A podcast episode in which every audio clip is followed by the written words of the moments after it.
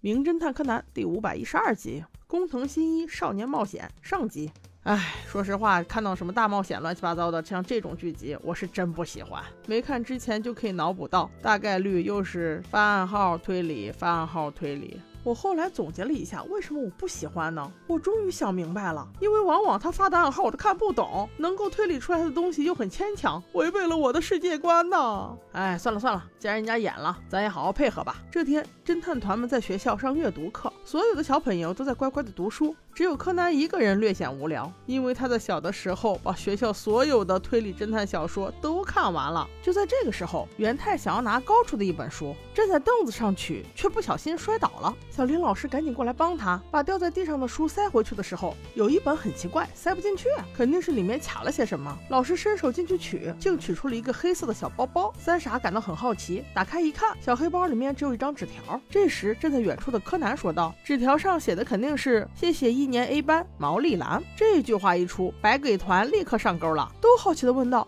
柯南，柯南，你怎么知道？于是小柯南就讲起了十年前的一件事儿。那个年代，柯南还是小新一呢。有天夜晚，小小兰过来找新一说：“咱们学校闹鬼耶！”新一一听就来劲了。真正的一年级的新一，饶有兴致的在太阳落山之后又返回了学校，目标就是抓鬼喽。小兰虽然很害怕，但是她担心新一呀，万般无奈之下也跟了去。本来他还想着俩人没有办法进学校，没想到这一切小新一早就想好了，特地在放学的时候把教室的一扇窗户没有上锁，所以俩人翻了栏杆又翻了窗户，顺利抵达了学校的图书馆。传闻中就是图书馆有一个会发出诡异声音的帽子鬼耶。他俩先是巧妙地躲开了前来巡视的保安，保安刚一走，小兰就啊的一下喊了一声，因为她看到了地面上有一个戴着帽子的人影。新一赶紧跑去，才发现只是学校窗帘的倒影罢了。正当俩人觉得恶鬼之谜已经解开之时，竟真的有一个人留着两撇小胡子，戴着一个高高的帽子，坐在了一组图书架的上面。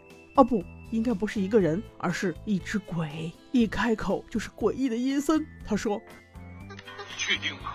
不觉得你是看了故事刚开始的序，就自以为整本书在讲什么吗？这个世界比你想象的要深奥，很不是无法解释。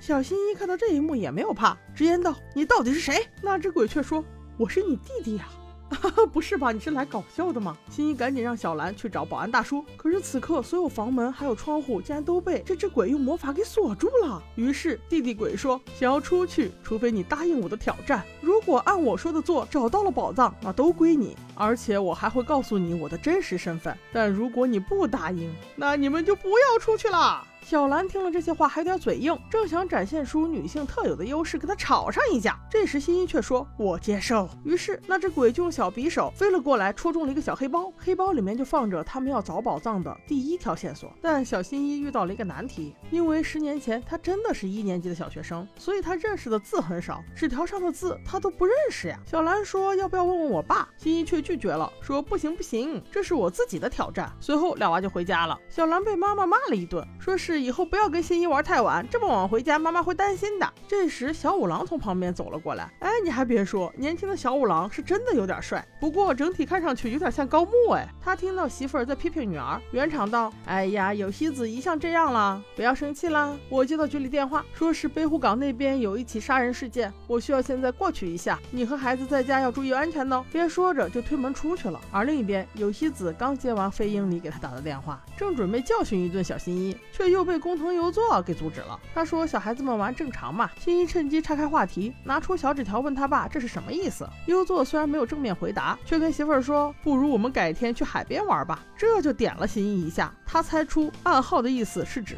北户港，于是第二天就央求博士开着车带他去了北户港，当然也带着小兰啦。咦？这个地方好像刚才发生命案，小五郎去的也是这儿吧？三人到了之后，发现有很多警车，心一想，既然有命案，那就应该注意红色。这个联系我觉得过于牵强。然后他们就看到了一个消防栓，三人走过去之后，真的在消防栓上撕下了一张小纸条，这就是第二个暗号了。因为博士在帮心一读了暗号里的内容，将头瑞亚的无罪公诸于世，指导长老贵人的干。呃，这个我是不太理解。反正经过小新一胡溜八扯一通推理之后，这句话的意思是指下一个地点是鸟屎水门。那三儿到了之后，又是重复了上一步操作，在火车道护栏的横杆上找到了字条，上面又是莫名其妙的一句话。那这一句话又能推理出什么呢？我们下集再说。